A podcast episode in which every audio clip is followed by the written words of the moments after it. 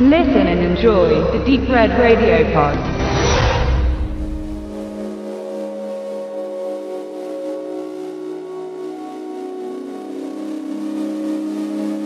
See You for Sex.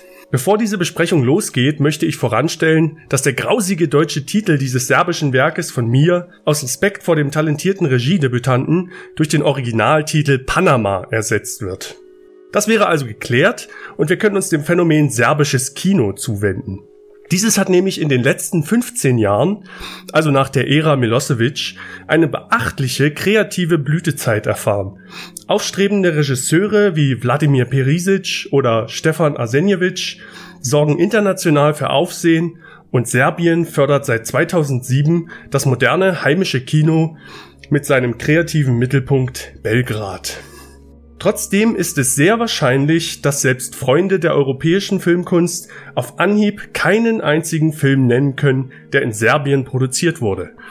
Wem doch gerade Filme wie die Berlinale Lieblinge, Parada oder Liebe und andere Verbrechen oder die kontroverse Schlachteplatte A Serbian Film eingefallen sind, Chapeau.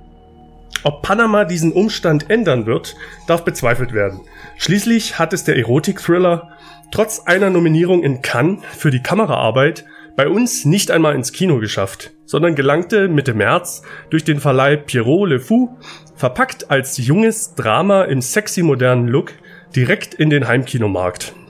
Bei so einem von Null auf Blu-ray Angebotsregalstart ist es verständlich, dass anstatt dem diffusen Panama ein so dover wie einprägsamer Titel See You for Sex gewählt wurde. Mit dem jugendlich kurzen Digitalsprech wird schließlich die Zielgruppe 20-somethings unmissverständlich definiert und auch angesprochen. Diese erwartet dann eine leicht zugängliche Story mit freizügigen Darstellern in der hippen Serbo-Metropole Belgrad. Und genau das bekommt man auch, zumindest in den ersten 40 Minuten. Denn dann lässt Pavle Vukovic seinen Charakter Jovan sehr kraftvoll eine, ein Gefühl spüren, das der Student und Frauenheld noch nicht kannte und das ihn langsam droht aus der Bahn zu werfen. Eifersucht. Dabei hat er seiner Clubbekanntschaft Maya sofort seine rein körperlichen Absichten klargemacht. Die brünette Schönheit lässt sich zwar darauf ein, doch zwischen den immer häufigeren Sextreffen wird Jovan, der schon bald jegliches Interesse an anderen Frauen verliert, immer skeptischer, was Maya sonst so treibt. Mal taggt sie sich mit ihrer Freundin in einem verruchten Nachtclub, mal bekommt sie merkwürdige Nachrichten von irgendwelchen anderen Männern. Als der längst bis zum Verderben verliebte Jovan sie zur Rede stellen will, blockt sie ab oder will nichts davon gewusst haben bis er irgendwann zu weit geht. Nach einem recht holprigen Start, der sich rein visuell mehr nach einem Europorno denn spannendem Erotikdrama anfühlt, spannt Vukovic in seinem Filmdebüt ein schönes Geflecht aus Verlangen und Verlust auf. Jovans chauvinistisches Auftreten verrät einiges über die derzeitige Beziehungskultur zwischen jungen Männern und Frauen, nicht nur in Südosteuropa, und wie stark jetzt schon der Einfluss von Social Media Apps auf die jugendlichen Balzrituale geworden ist. Die Location Belgrad wird als buntes Sommerparadies voller junger Menschen hochstilisiert, dass sich die Balken biegen. Dabei wird alles so ausgiebig in mediterranen Sonnenschein getaucht, dass man selbst Lust bekommt, Serbiens Hauptstadt kennenzulernen. Doch parallel zur etwas sprunghaften Handlung wird der Blick in entscheidenden Momenten realistischer und Vukovic beginnt mit der Kamera interessante Augenblicke zu schaffen, die eindrücklich Jovans widersprüchliche Gefühlswelt widerspiegeln und in der Blu-ray-Fassung sicherlich sehenswert sind.